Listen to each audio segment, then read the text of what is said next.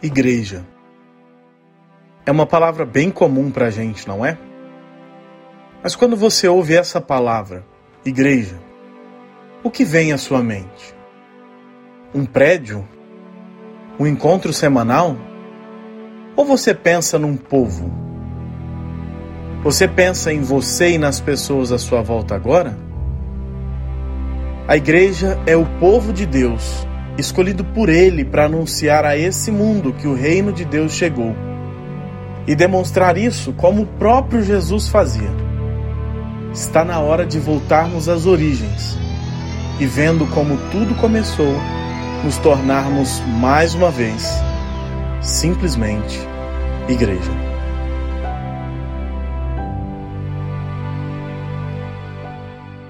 Amém. Eu quero retomar ah, com vocês hoje de manhã a mensagem que eu comecei a fazer no domingo passado. Nós conversamos sobre dois aspectos relacionados à autoridade e poder. Como igreja, nós somos um povo que anda em autoridade e em poder. O que significa isso? Que autoridade é essa? Essa autoridade é a autoridade que Jesus recebeu do Pai e ele transferiu para nós. Essa autoridade, ela é fruto, então, da compreensão e da fé que nós temos nesse comissionamento, nesse chamado que Jesus fez para que nós pudéssemos o representá-lo aqui e agora. Quando Jesus veio em carne, ele representava o Pai. Ele dizia assim: Quem vê a mim, vê o Pai. Ele dizia que tudo que ele falava, tudo que ele fazia, tudo que ele pensava estava alinhado com o Pai. E quando nós somos enviados por ele, nós passamos a representar a Jesus. Da mesma maneira, Jesus diz: assim como o Pai me enviou, eu também envio vocês. Então, quando nós passamos a ter um relacionamento com Deus através de Jesus, nós passamos a ser miniaturas de Jesus aqui ok? Nós passamos a ser uma expressão de quem Jesus é aqui. Então veja, se nós representamos Jesus aqui e Jesus representa o Pai, então nós estamos, através de Jesus, representando o Pai. Agora, para isso ser assim, nós precisamos entender que essa autoridade é fruto da nossa compreensão desse comissionamento. Nós precisamos acreditar que realmente nós numa linguagem que é usada nas Escrituras pelo apóstolo Paulo, nós somos embaixadores de Deus, embaixadores do reino de Deus, ou seja, nós estamos representando a realidade do céu aqui, na terra, nesse momento. E nós precisamos crer que isso é assim.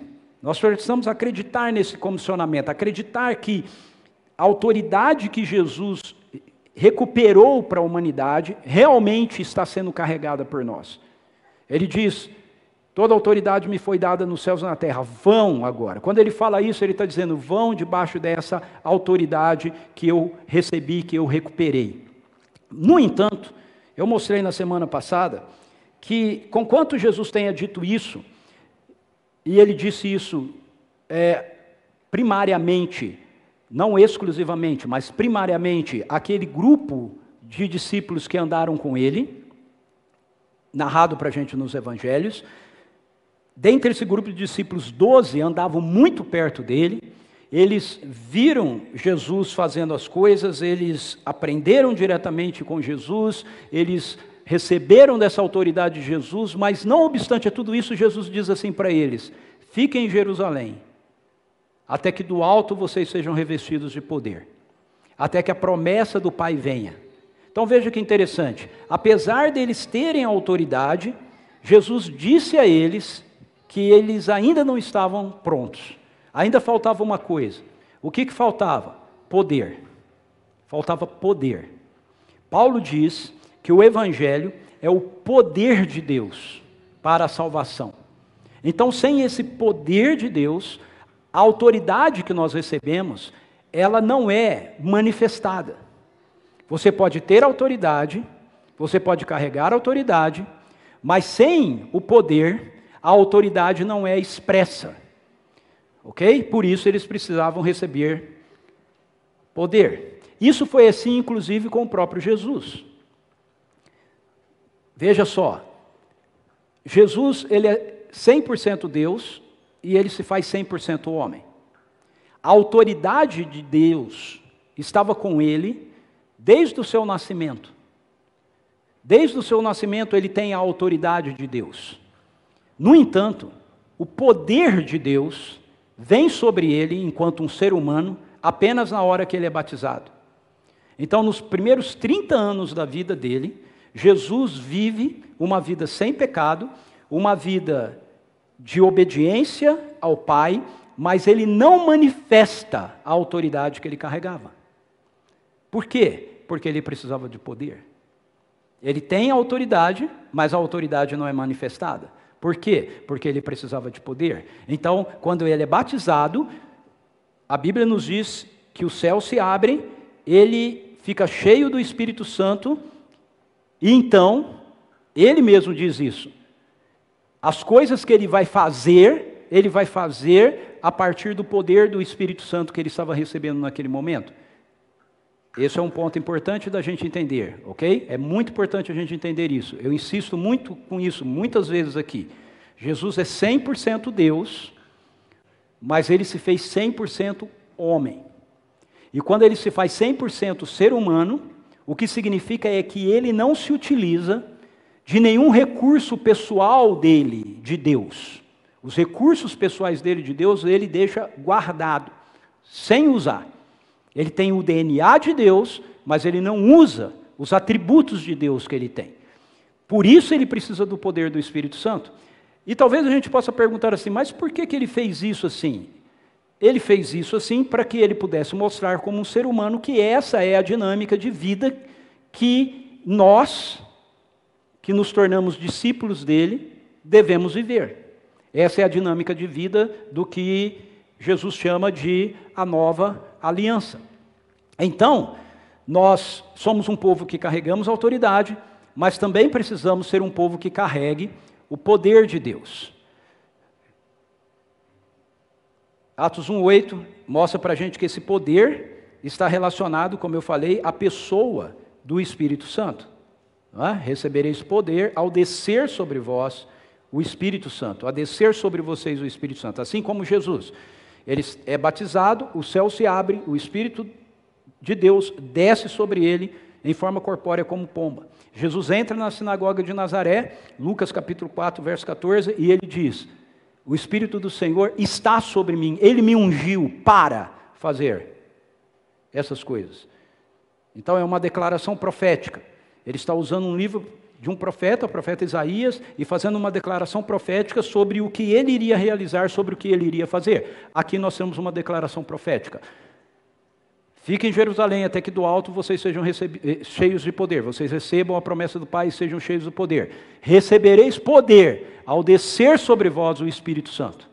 E sereis minhas testemunhas em Jerusalém, Samaria e Judéia até os confins da terra. Aqui você tem uma declaração profética também.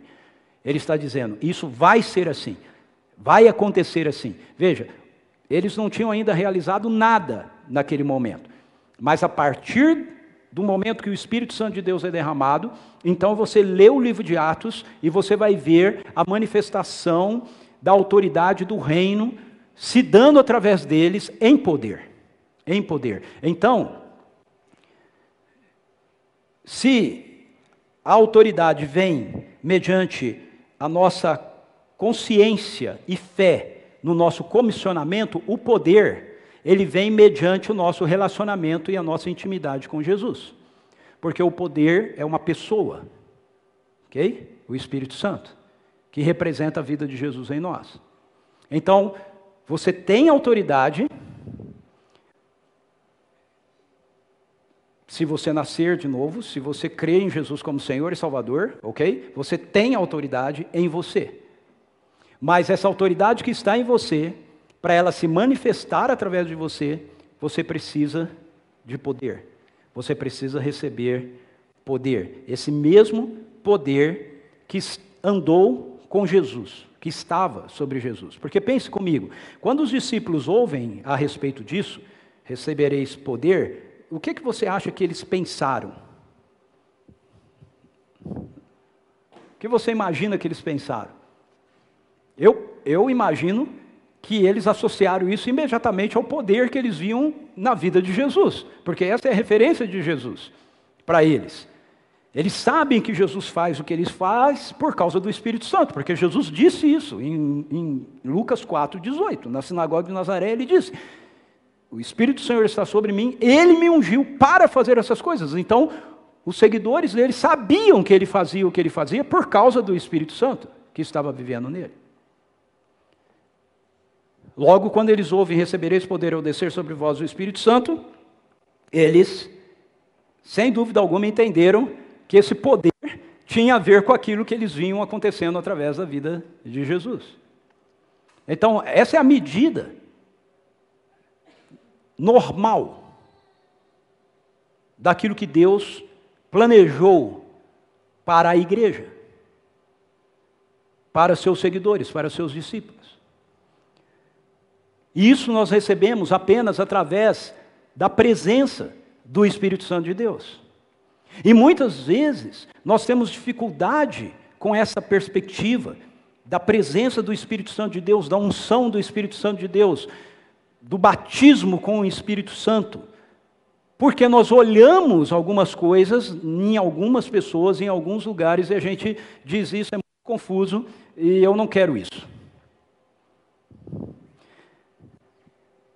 Veja, isso não é novo.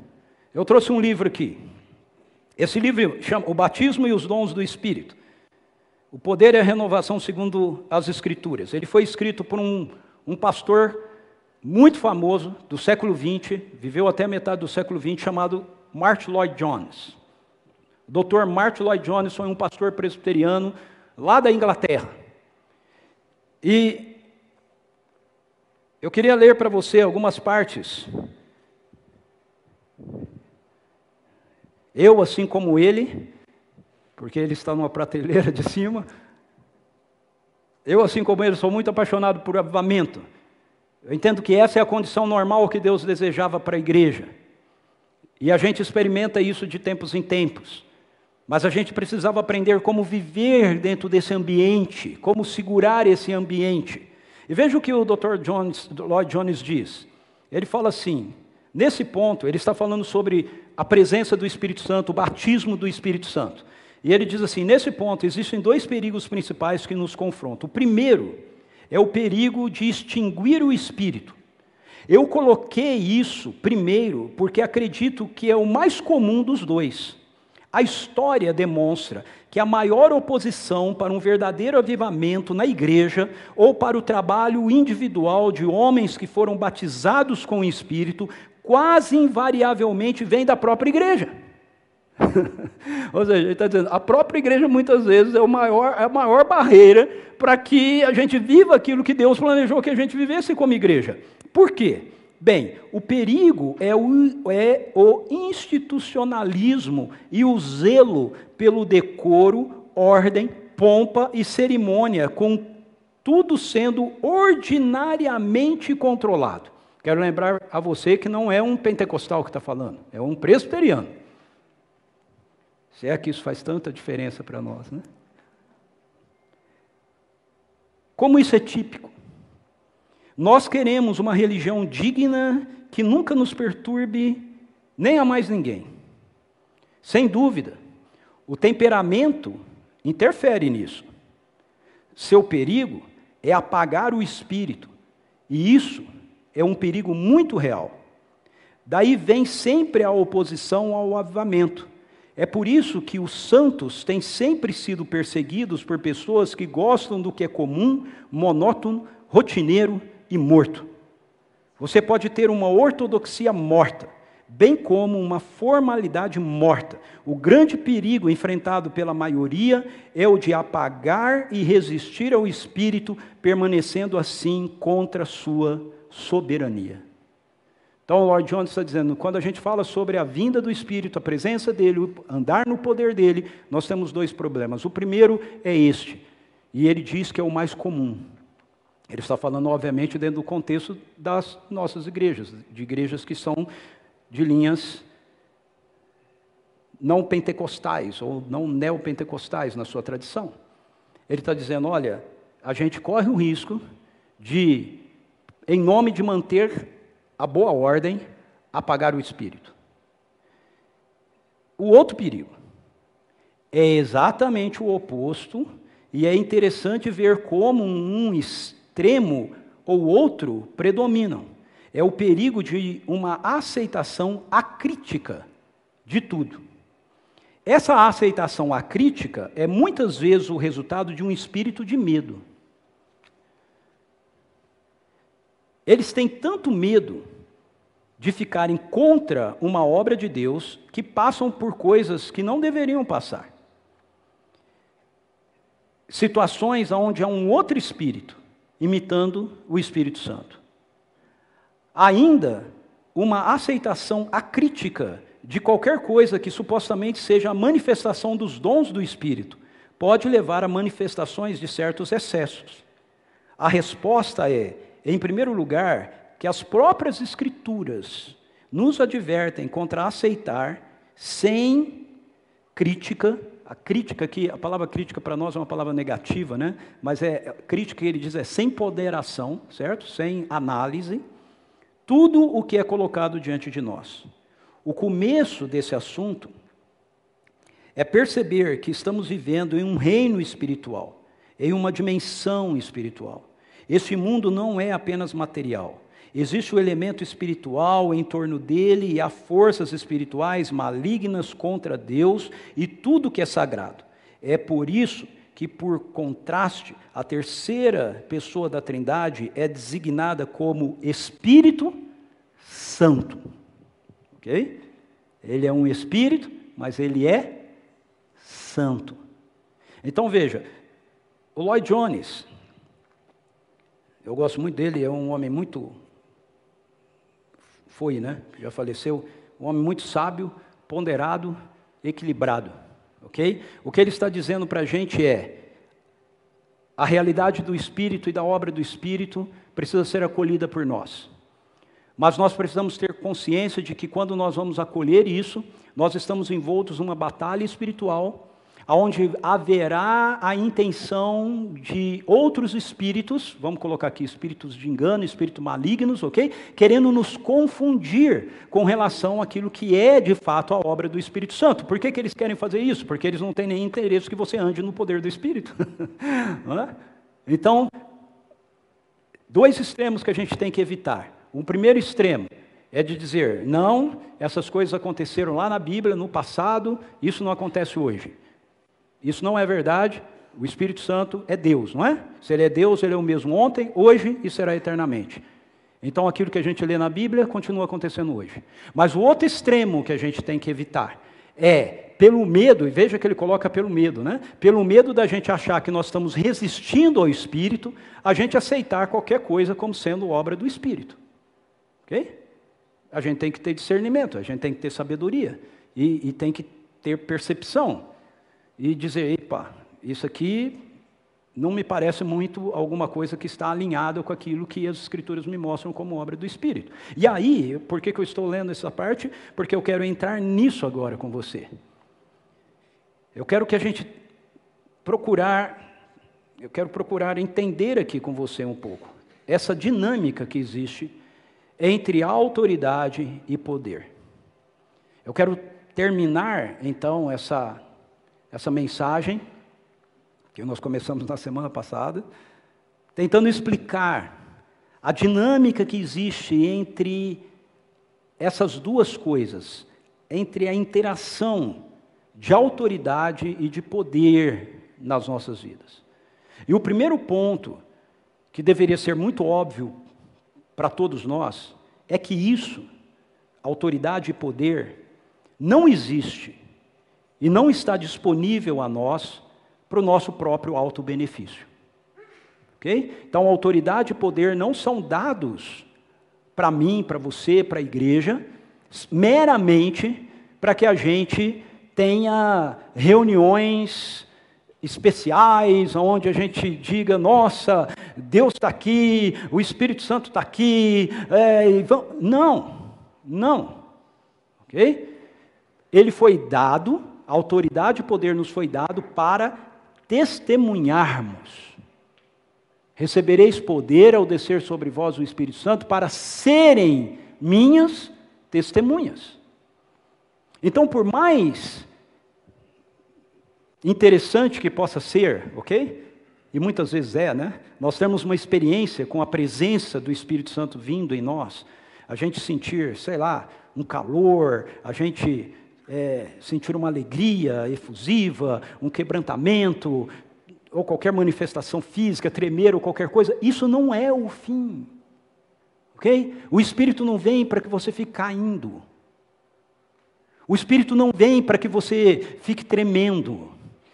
Embora essas coisas possam acontecer, ele não vem para isso. Ele vem para te capacitar e para me capacitar a sermos testemunhas de Jesus. Ok? É para isso que ele vem. Então, nós não queremos apagar o espírito. Se houver qualquer experiência que você vivencie, seja na sua casa, seja num momento aqui de oração, qualquer coisa, a gente não quer apagar isso, mas isso não é uma evidência de que realmente o Espírito fez alguma coisa na sua vida. Ah, eu caí no Espírito. Eu estou mais preocupado em saber o que, que você está fazendo na sua escola durante a semana. E como você está vivendo como filho junto aos seus pais em como está o seu casamento, em como está a sua fidelidade, em como está a sua santidade. Entende? Porque é isso que é testemunho. isso que é a diferença. Então nós não podemos negar que muitas vezes a presença de Jesus nos derrube. A presença de Jesus veio e derrubou Paulo. Saulo estava na estrada de Damasco, ele caiu com a presença dele. Ok? Então nós não podemos dizer, não, essas coisas não são de Deus. Não, muitas vezes são.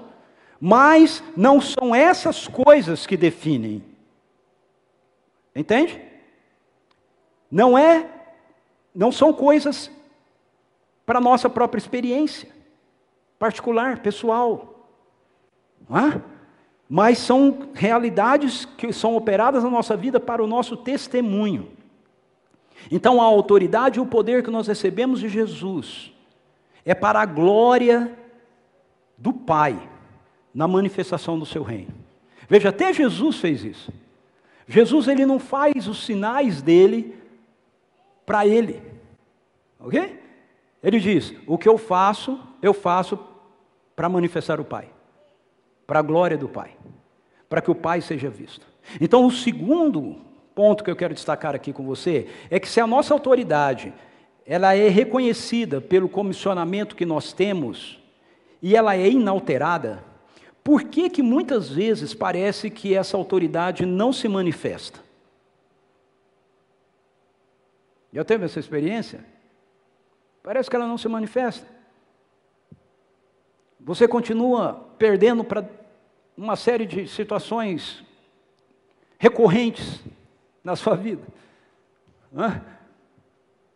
Pensando em você. Ou a gente continua lidando com realidades ao nosso redor e a gente não vê mudança. Ou se a gente for para a área dos sinais, a gente ora para uma pessoa para ela ser curada e ela não é. Por que, que essas coisas não acontecem? Por que, que, por que, que com Jesus a autoridade dele sempre se manifestava? E essa autoridade que ele transferiu para nós parece que nem sempre se manifesta. A resposta para isso, no meu entender, é aquilo que eu falei sobre a definição do que é poder é que a autoridade, ela é estabelecida, mas é o poder que a autentica.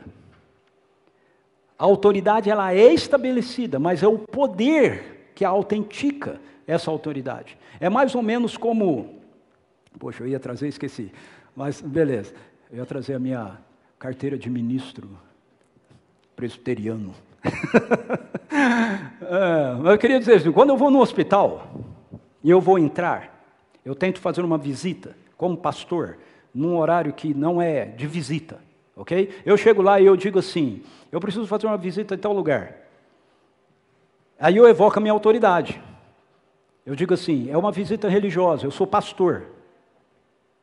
E essa pessoa que está internada, ela é minha ovelha, ela é da minha igreja, ou ela é de alguém da minha igreja.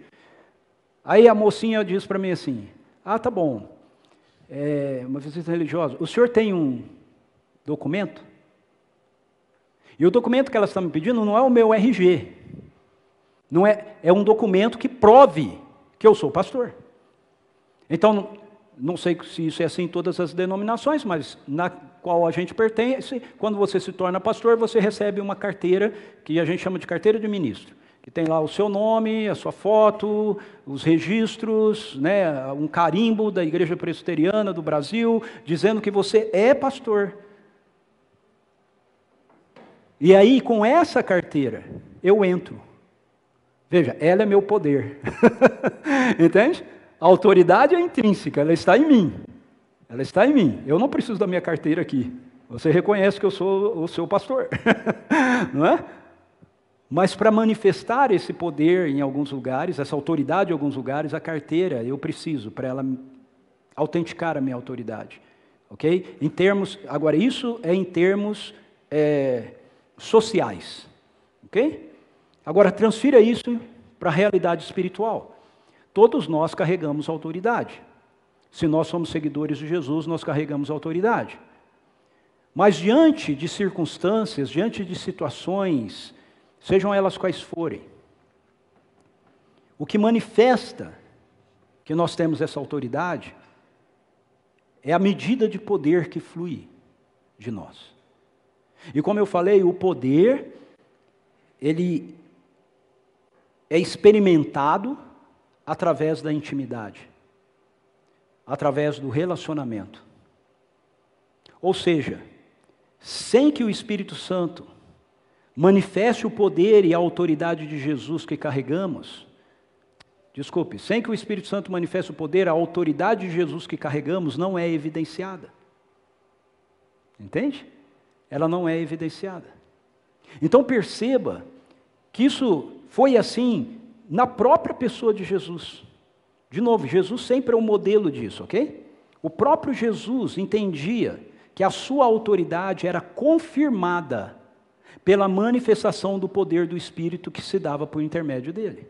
Olha só, em João capítulo 14, Jesus está conversando com, com os seus discípulos, é o último diálogo que ele está tendo com os discípulos, um grande diálogo, no capítulo 14, verso 10 e 11. João 14, 10 e 11. O Felipe diz assim para Jesus: Mostra-nos o Pai. E Jesus responde para ele: Mas é, não crês que eu estou no Pai e que o Pai está em mim?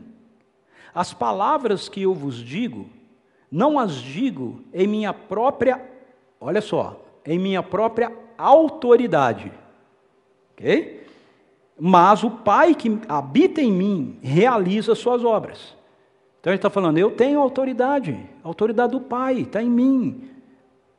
Agora olha o verso 11. Crede-me quando digo que eu estou no Pai e que o Pai está em mim. Crede-o, ao menos por causa das mesmas obras. Viu? Então ele diz: Eu estou no Pai, o Pai está em mim, as obras que eu faço eu não as faço, é o Pai que as faz, são as obras do Pai. Então, eu tenho a autoridade dele. Para que isso fique confirmado, olhe para o poder das obras. Olhe para aquilo que acontece através do que eu faço. Isso mostra que eu tenho a autoridade do Pai. Os apóstolos, os primeiros seguidores de Jesus, na igreja primitiva, entenderam isso mais ou menos assim também. Olha só, quero ler dois textos. Atos 4, 13 e 14 diz assim: Observando a coragem de Pedro e João, Pedro e João curaram um paralítico, e eles estão agora diante do sinédrio, eles estão sendo proibidos de falar em nome de Jesus. E Pedro e João dizem para ele: não podemos fazer isso. A gente não pode deixar de falar daquilo que a gente viu e ouviu.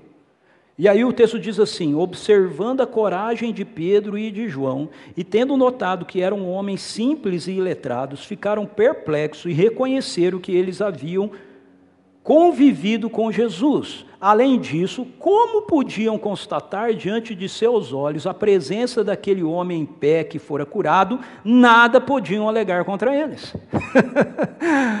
Ou seja, eles, eles veem a coragem, eles veem a autoridade que eles têm no falar, mas o texto diz que eles veem uma manifestação do poder que aconteceu aqui. Um homem que era paralítico, 40 anos paralítico, está em pé do lado deles. Eles, o que nós vamos fazer com isso? É evidente a autoridade que eles têm. É evidente que eles andaram com Jesus. O outro, Atos 13.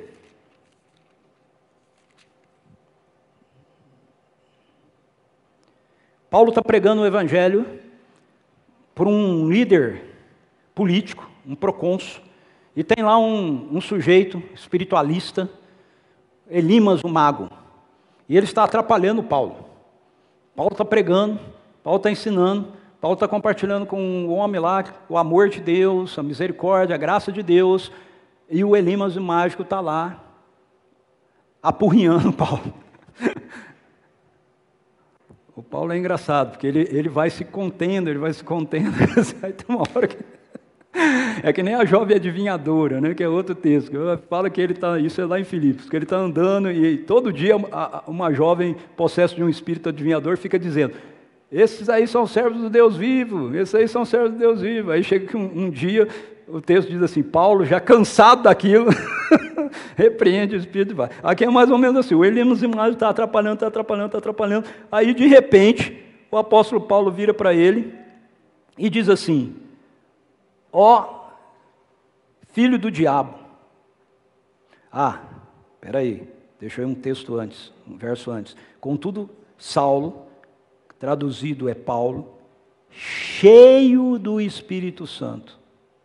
Olha o detalhe: cheio do Espírito Santo. Olhando atentamente para Elimas, o repreendeu, dizendo: Tu és cheio de toda mentira maligna, filho do diabo, inimigo de tudo que é justo. Quando cessarás de perverter o reto caminho do Senhor, para que saiba que a mão do Senhor é contra ti, ficarás cego a partir de agora, e não verás a luz do sol por algum tempo. Isso aqui para mim é o poder do testemunho. Paulo era inimigo de Jesus, ele ficou cego por algum tempo. ele falou: peraí, eu sei o que aconteceu comigo quando eu ficava atrapalhando ele, vou fazer aqui.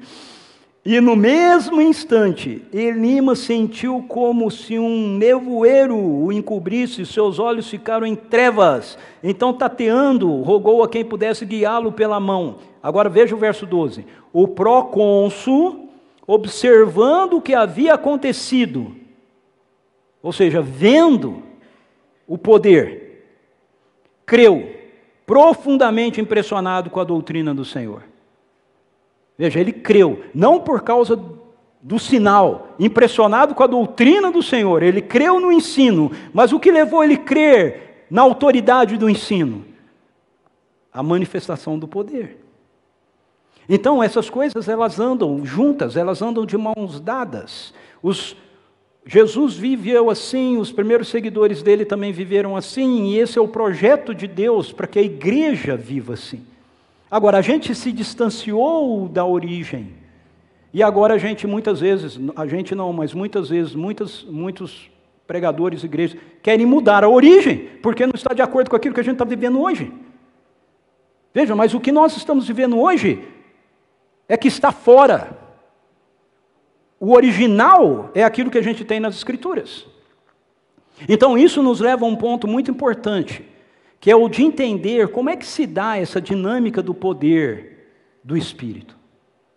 Então, se autoridade é algo inerente a nós, por causa do comissionamento, todos nós temos, se você nasceu de novo, você é um comissionado. Se você ainda não nasceu de novo, se você ainda não aceitou Jesus como Senhor e Salvador de sua vida, você pode fazer isso. Isso é pela fé. Você pode fazer isso hoje. Você pode dizer: Deus, eu estou cansado de tentar levar a vida do meu jeito. Eu me arrependo e eu quero me colocar debaixo do teu governo.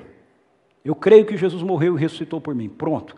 Você se colocou debaixo do governo dele. O Espírito Santo gera uma nova vida em você. Se isso acontecer, você é comissionado no mesmo momento, no mesmo instante.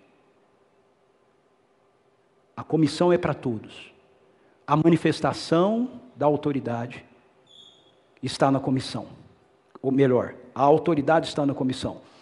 Mas a manifestação da autoridade se dá pelo poder. Então, o poder também deveria ser para todos, mas nem sempre é. Por quê?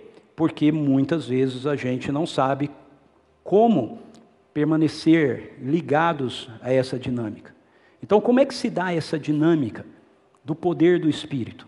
Eu vou colocar isso assim, vou colocar um quadro aqui. Há duas interações distintas operadas pelo Espírito Santo em nós. Uma é de expressão interna, a outra é de expressão externa.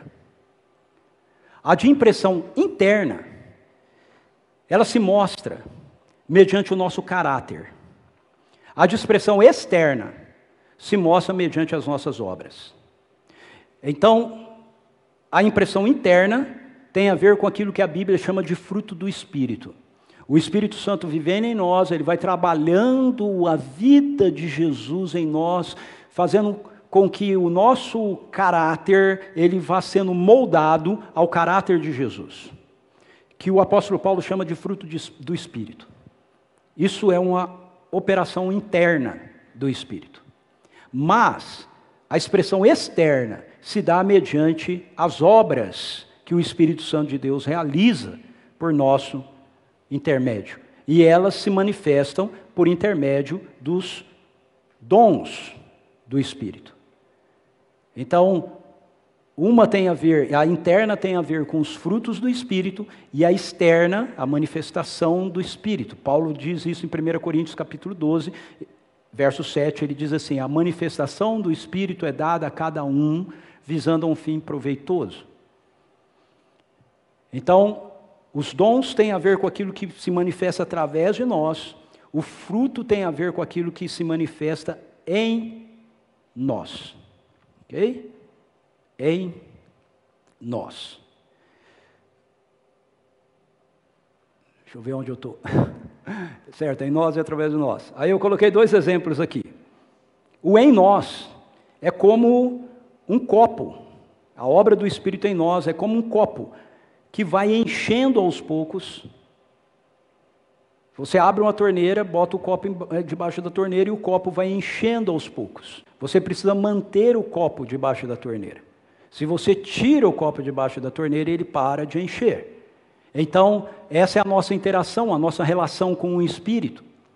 A gente precisa manter a nossa vida debaixo da influência do Espírito. Por isso o apóstolo Paulo vai dizer em Gálatas capítulo 5 que nós devemos viver no Espírito.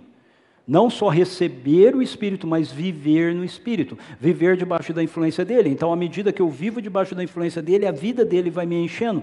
O caráter de Jesus vai se tornando mais evidente em mim do que o caráter da minha velha natureza, que foi morta, mas que continua me influenciando através da realidade da carne minha memória do velho homem precisa ir sendo mudado. Por isso Paulo diz que nós somos nós vamos mudando mediante a transformação, a renovação da nossa mente. Já a obra do Espírito através de nós, o exemplo é mais ou menos como se fosse uma comporta de uma represa. De tempos em tempos, essa represa, essa comporta é aberta. E quando ela é aberta, ela jorra água. Ok? Ela jorra água. Então, essa é a ação que vem pelo batismo do Espírito através de nós. Veja, as Escrituras, quando você lê o livro de Atos, você vai ver as Escrituras dizendo isso para a gente. Eu vou usar só dois exemplos.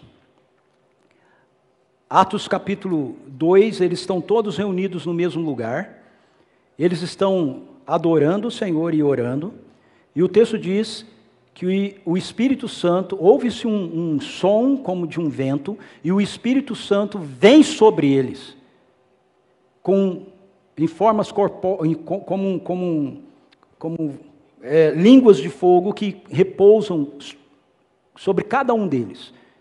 E aí diz assim: todos foram cheios com o Espírito Santo. Veja, o que, que eles estavam fazendo? Eles estavam reunidos, como nós aqui. Aí diz assim: de repente, de repente, esse é um ponto que é importante. o derramamento do Espírito, ou o batismo do Espírito, sempre é de repente. Você não pode controlá-lo. O avivamento, o que é, que é o avivamento? O batismo do Espírito é, é uma experiência pessoal, ok? O avivamento é um batismo coletivo. É quando o Espírito Santo se derrama sobre um povo, uma igreja, uma comunidade, um grupo de pessoas. Então, isso que a gente tem aqui, que é chamado de batismo do Espírito, ou em Pentecostes, né? é o primeiro avivamento. Okay? Ele veio sobre todos eles. Ele veio sobre todos eles. O que, que eles estavam fazendo? Eles estavam fazendo aquilo que eles estavam fazendo antes. Certo? Então, a, o, o derramamento do Espírito tem a ver com Deus que está presente entre nós, mostrar que Ele está presente entre nós, ok? Deus está aqui. Quando você vai orar, Ele está com você na sua casa. Mas uma coisa é você saber que Deus está lá, outra é você perceber que Ele está lá. Então, o batismo do Espírito sempre tem a ver com a percepção de que Ele está. Quando o Espírito é derramado, ele é derramado de uma maneira que todos percebem que ele está. Se você está sozinho, quando ele é derramado, você percebe que ele está ali, ok? Não é apenas uma perspectiva que eu, eu creio que ele está aqui. Eu creio que ele está aqui. Agora, o que eu quero que você entenda com isso é o de repente. Não adianta dizer, vamos orar mais alto, vamos gritar, vamos plantar bananeira, vamos orar deitado, vamos orar de costas, vamos orar cobertos com aquele trem que o pessoal judeu geralmente usa, que eu esqueci o nome. Talit, obrigado. Você não manipula isso, entende? Nós não manipulamos, nós não podemos manipular isso. O que nós podemos? Qual é a nossa parte nisso? Fome e sede. Fome e sede. Fome e sede. Fome e sede. Essa é a parte. A gente pode estar todo mundo orando alto, gritando e tudo mais, e Deus vai estar olhando para dentro do nosso coração se há fome e sede, porque nós podemos fazer todas essas coisas e não ter fome e sede, e isso não vai mudar nada. Ou, mais perigoso, como eu mostrei, o Lloyd Jones mostra, o que é mais perigoso, pode sim é criar um ambiente para que haja uma manifestação que não seja do Espírito Santo de Deus, que seja da nossa carne. Ou pior ainda, que seja de algum espírito enganador. Ok? Então eu quero instruir nossa igreja com relação a isso. Eu quero instruir você com relação a isso. A expectativa é o que muda nisso. A expectativa, meu anseio, meu desejo. Muitas vezes eu estou sozinho no meu quarto, no meu escritório, eu estou orando, eu oro, oro, oro, oro, oro, oro, e eu saio dali convicto de que eu estive na presença do Senhor mas eu não senti a presença dele. Mas eu sei que eu estive, porque ele é onipresente. E ele me garantiu que se eu buscar, eu o encontro. Mas tem algumas vezes, e eu confesso para você que eu gostaria que essas algumas vezes fosse sempre. Mas eu também tenho que confessar para você que não é sempre. ok? Não é sempre. Então, se não acontece sempre com você, não fique desesperado. Mas um dia eu estava no meu escritório, eu estava orando, eu estava ouvindo uma canção, uma das que a gente canta aqui muitas vezes, né? e, e eu estava cantando aquela canção, e tinha uma parte da canção que falava sobre Jesus ser tudo para mim, ele ser a coisa mais especial, não sei o que, que tem, alguma coisa assim. E eu estou ali, de repente eu ouço, internamente, certo? Não é uma voz audível não é aqui, interno, porque eu estou cantando. Então eu não estou pensando nisso. Aí eu ouvi um negócio aqui, não sou eu, porque a minha mente está pensando em outra coisa, estou pensando na letra da música. Então eu estou cantando e de repente eu ouço assim dentro de mim, essa parte né, que diz que ele é tudo para mim, não sei o que, que tem. Aí eu ouço assim dentro de mim, sou mesmo?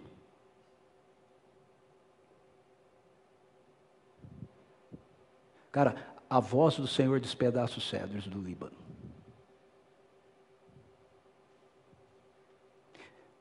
Talvez você já tenha experimentado isso e você entende o que eu vou falar. Talvez você nunca tenha experimentado, ok? Qualquer momento você pode experimentar. E quando acontecer, você vai entender. Quando eu ouvi isso, de repente, pum, ele caiu. A presença dele entrou dentro do meu escritório. O ar ficou denso. Eu tinha medo de abrir meus olhos e dizer, eu vou dar de cara com ele aqui. Mas eu tinha uma vontade enorme de abrir. Mas ao mesmo tempo, medo danado de abrir. E de repente, eu comecei a ser tomado por um quebrantamento, um quebrantamento, um quebrantamento. Eu comecei a chorar e eu não conseguia me controlar. Eu não conseguia mais, eu estava sentado, eu não conseguia mais ficar sentado, eu me ajoelhei, eu não conseguia mais ficar ajoelhado, tinha um peso sobre mim. Eu fui indo, indo, até que eu fiquei estendido no chão, a minha respiração começou a ficar ofegante, eu comecei a ficar sem ar. E, e eu sabia que era a presença dele que estava ali. Eu comecei a confessar pecado e dizer para ele: Senhor, eu preciso de ti, eu preciso que o Senhor faça aquilo que eu não posso fazer, e aquele negócio. E a coisa foi começando a ficar cada vez mais. Eu comecei a pensar: eu vou morrer. Será que eu fiz seguro para Suzy? Eu vou morrer. eu vou morrer. E sabe aquela sensação de que isso precisa parar, mas ao mesmo tempo você não quer que pare? E de repente, de novo, do mesmo jeito que começou, acabou. E essas coisas imprimem uma marca em você. Elas imprimem uma marca em você. Essas coisas, mesmo que eu não experimente isso sempre, mas ficou uma marca aqui. E todas as vezes que eu vou para o livro eu leio, eu falo: Isso é real. Isso é real. Eu sei que é. Agora veja, Atos 4. Eles são ameaçados de não poderem pregar mais, eles vão para a igreja que está reunida e eles oram. E a oração deles é agora, Atos 4, 29, agora pois, ó Senhor, considera as ameaças deles e capacita os teus servos para proclamarem a tua palavra com toda a intrepidez, estende a tua mão para curar e realizar sinais e maravilhas por meio do nome do teu santo servo Jesus. E assim que terminaram de orar, tremeu o lugar onde estavam reunidos, todos ficaram cheios do Espírito Santo e com toda a coragem saíram anunciando a palavra de Deus. De novo, aconteceu de novo. Mas veja, a minha pergunta é: eles não tiveram reunião de oração de Atos 2 até Atos 4? Eles tiveram. Atos 2, 42, texto do próximo domingo, vive falando que eles, eles se reuniam todos os dias, eles perseveravam na doutrina dos apóstolos, na oração, no partir do pão, na comunhão, todos os dias. Mas veja, isso não aconteceu todos os dias. Mas de repente aconteceu. Vocês estão, estão comigo? Estão entendendo o que eu quero mostrar? E isso é importante a gente entender, porque isso isso está isso Espírito Santo me ajude. Isso é da soberania do Espírito. Entende? Isso é sagrado demais, é santo demais. A gente tem que descalçar os sapatos para entrar nesse terreno. A gente não pode começar a achar que a gente tem o controle desse negócio, que a gente pode fazer isso acontecer, se a gente agir assim ou assado, se a gente tocar música tal ou qual, se a música for desse jeito ou daquele jeito. Não, não. Quando a gente entra nisso, a gente tem que entrar descalço, pisando, bem devagar, dizendo: Espírito Santo, o Senhor é Deus, Santo, Santo, Santo é o Senhor. Eu preciso de Ti, eu preciso de Ti, eu tenho fome de Ti, eu quero mais de Ti. E talvez o Espírito, com expectativa de que ele seja derramado, ok? E talvez o Espírito se derrame. E se ele se derramar, uau, é muito maravilhoso. Mas se ele não se derramar, ele não deixou de estar presente. Ele não deixou de estar ali. Ele não deixou de estar com você. Entende? É importante entender essas coisas porque ao longo da história da igreja, a gente tem perdido a oportunidade de viver dentro de uma dinâmica, de uma dimensão de avivamento, por causa disso. Porque são essas coisas que fazem a gente perder o avivamento, são essas coisas que fazem a gente perder o poder e a autoridade. Porque a gente não quer, você não quer, eu não quero, nós não queremos nada que seja manipulado. Eu sempre oro assim ao Senhor, Deus, eu não quero nada que seja produzido por mim, mas tudo que vem de Ti eu quero. Tudo que vem de ti eu quero. Então, continuando, o exemplo do copo, essa relação com o espírito, ele se dá dentro de um processo de enchimento contínuo, certo? É dia a dia, é diário. É naquele momento que a gente vai sozinho, lá no quarto, com anseio de buscar Jesus, mas também é quando você está no seu trabalho. Vou te dar uma dica para o seu trabalho. Quando você estiver com muita pressão no seu trabalho, sabe? Aquelas reuniões tensas, aquele negócio todo assim.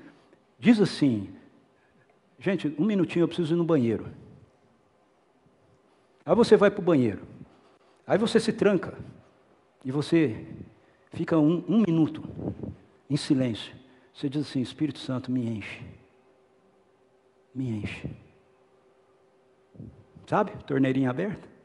Me enche. Não é com porta. Não vai. É para você. Me enche, Senhor. Paz. Sabedoria. Amor. Sai de lá e volta para a reunião. volta para a reunião. Eu garanto para você, você faz a experiência. Você vai ver como muda. Ok? Porque Ele está. Ele está o tempo todo com você. Essa é uma experiência contínua. Mas a comporta, ela tem a ver com esses derramamentos temporais e específicos do Espírito. A comporta tem a ver, por exemplo, com a gente estar buscando por Ele, a gente está orando, nós vamos para um evangelismo, a gente vai qualquer coisa assim, ou mesmo você pessoalmente, você tem um desafio diante de você e de repente o Espírito Santo, pum, cai sobre você. Okay? Veja, quando Paulo diz para o Elimas o mágico, Paulo não saía fazendo isso aí com todo mundo, a hora que ele quisesse. Aconteceu, sabe? Ele sabia que ele carregava autoridade. Mas o texto diz assim: Paulo cheio do Espírito Santo. Ou seja, ele percebeu que ele recebeu ali uma medida do Espírito. Diferente. Aqui, Atos 4. Todos foram cheios do Espírito Santo. Saíram com intrepidez para anunciar.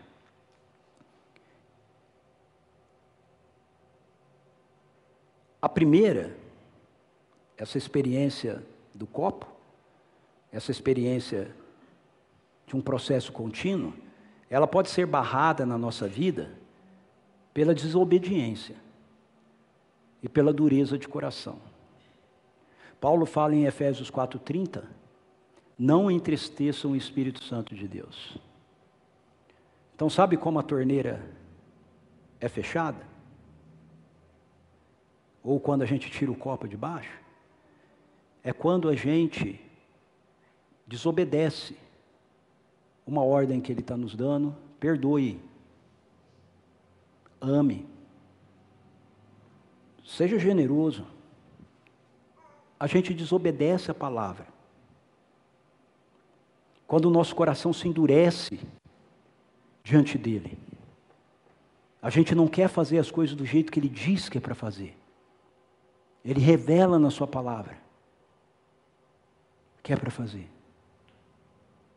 Aí fica um fiozinho, né? Então a maneira de manter essa torneira aberta e esse, essa relação contínua é, é obediência. Não entristeça o Espírito Santo de Deus. Você entristece o Espírito Santo com desobediência. A segunda, essa experiência com a comporta, né? Ela é barrada pelo nosso medo e também pela nossa desobediência. Então, a primeira é pela desobediência e dureza do nosso coração. A segunda é pelo nosso medo. Eu tenho medo de perder o controle, eu tenho medo do que possa vir a acontecer, ok? O medo é a fé do reino do diabo. Então eu tenho medo. Ah, não vou orar não por um enfermo. E se nada acontece? Quando você não ora, você não tem essa chance de ver a comporta ser aberta, porque os dons estão sempre relacionados à comporta, ok? Os dons não estão relacionados à torneira. Isso aqui é santificação, santidade, caráter. Os dons estão relacionados à comporta, ok? Você tem que obedecer. Ore pelos enfermos. Libere palavras de bênção. Se você tem uma impressão, você não sabe se é uma palavra de sabedoria ou de conhecimento, você tem que dar para saber. Ah, mas eu tenho medo, isso não é. Então a gente barra. Paulo diz em 1 Tessalonicenses capítulo 5, verso 19: Não apagueis o espírito, não negligencies profecia. Então, desobediência. Eu estou concluindo. O erro que muitas vezes a gente tem cometido é achar que nós podemos escolher uma dessas duas dinâmicas. Ah, eu gosto mais da dinâmica que é o copo. Ah, eu gosto mais da comporta. Não podemos. Nós precisamos manter a interação entre elas. Por quê? Porque a primeira nos conduz, o copo, nos conduz para a segunda. Quando é que uma comporta ela é aberta? Não é quando a represa está muito cheia? Então, então, à medida que você vai tendo uma vida diária, onde você vai sendo cheio do Espírito, ok? As comportas começam a ser abertas mais vezes, mais vezes na nossa vida. E a segunda nos impulsiona quanto à primeira. Então, como eu falei, aquela experiência que eu tive me leva ao livro, me leva a dizer: isso é real, isso é verdadeiro, eu quero mais, a buscá-lo com mais insistências. Fique em pé. Nós somos um povo chamado a andar em autoridade e poder. Eu queria que você pensasse agora como isso deve ser aplicado na sua vida. Como isso deve ser colocado no seu casamento, no seu trabalho, na criação dos seus filhos, família, relacionamentos. Isso não é uma teoria. Eu dei um exemplo aqui já do trabalho, né? Do que, que você pode fazer. Mas e na sua casa? E naquela hora que os ânimos estão aflorados, entre você e seu esposo, sua esposa, que a vontade que você está tendo é de derrubar o armário. Como é que você usa essa autoridade?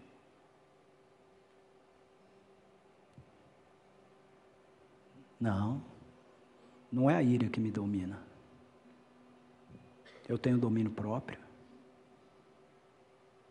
Eu carrego paz. Longe de vós toda gritaria, não, não entristeça o Espírito Santo de Deus, diz Paulo. Longe de vós toda amargura, não entristeçam o Espírito Santo de Deus. E quem sabe na hora que você está no seu trabalho, outro exemplo. Você tem lá um amigo, uma amiga, copeira. Nossa, eu estou com uma dor de cabeça tão grande.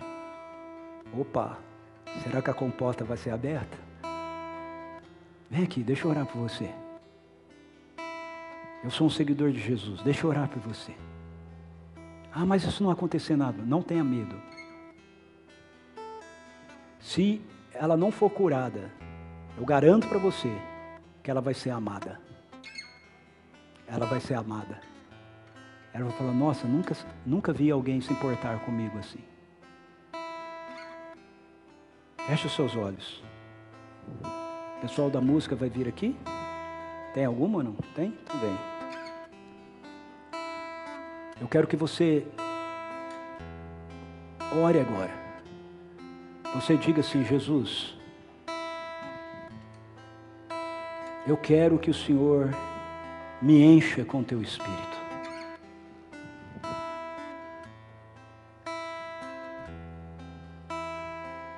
Quem dá a promessa do Pai é Jesus.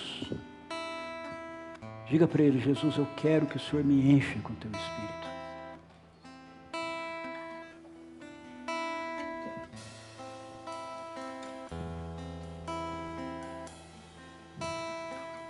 Peça para ele, enche-me, enche-me com a tua presença.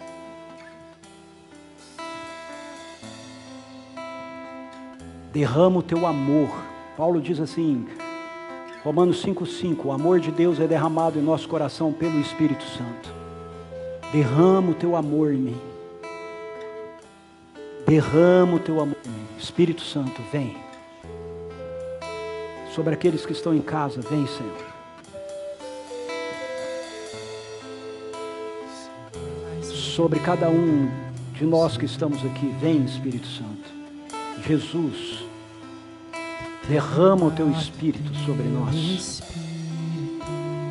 Derrama o teu espírito sobre nós, Senhor. Libera a tua autoridade em poder através da nossa vida. Mais de ti, Senhor. Mais de ti.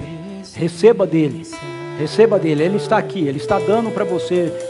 Você pode sentir alguma coisa ou não sentir nada, mas receba dele pela fé, receba. E se você sentir alguma coisa, não ache que é sua emoção, não ache que é da sua cabeça. É Ele mostrando para você que Ele está te dando algo, Ele está te dando um pouco mais dele. Vem Espírito Santo, um pouco mais da tua paz, um pouco mais do teu amor, um pouco mais da tua alegria, um pouco mais da tua bondade um pouco mais da tua benignidade, um pouco mais da tua mansidão, um pouco mais da tua longanimidade, um pouco mais do domínio próprio. Vem, Espírito Santo, faz um milagre dentro de nós. Enche a nossa vida, enche a nossa vida. Oh, Ele está aqui, enche a nossa vida, encha encha com tua presença. Espírito Santo, vem. Jesus, deixe que o teu Espírito caia sobre nós. Com poder. Com poder. Para que a gente saia daqui com intrepidez para pregar a tua palavra. Enquanto o Senhor estende as tuas mãos para fazer sinais e prodígios por intermédio do santo nome do teu servo Jesus. Faça da letra dessa música a sua oração.